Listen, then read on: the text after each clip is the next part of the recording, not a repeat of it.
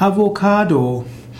Avocado ist ein Baum, der ursprünglich aus Zentralamerika stammt, beziehungsweise auch eine Frucht. Der Baum nennt sich Avocado-Baum.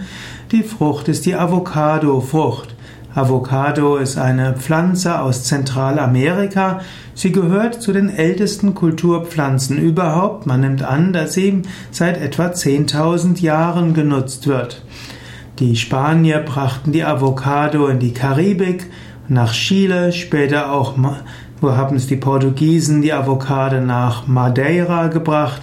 Im 19. Jahrhundert wurde die Avocado auch verbreitet in Afrika und in Madagaskar, Malaysia, Philippinen.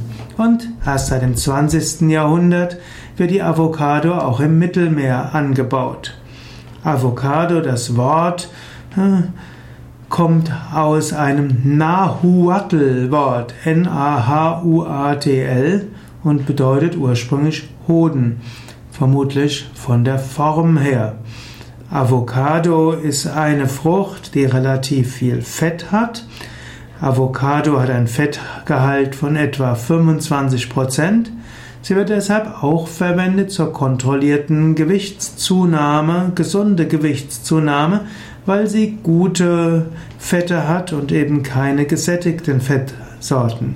Man kann Avocado auch nehmen, um nicht zu viel zu essen, weil sie wirkt fett und sie macht zügig satt und man braucht gar nicht so viel zu essen. Also paradoxerweise kann man Avocado nutzen, um zuzunehmen. Man kann auch Avocado nehmen, um harmonisch abzunehmen. Avocado hat auch viele Heilwirkungen und Avocado kann auch jeden Salat äh, angenehmer machen.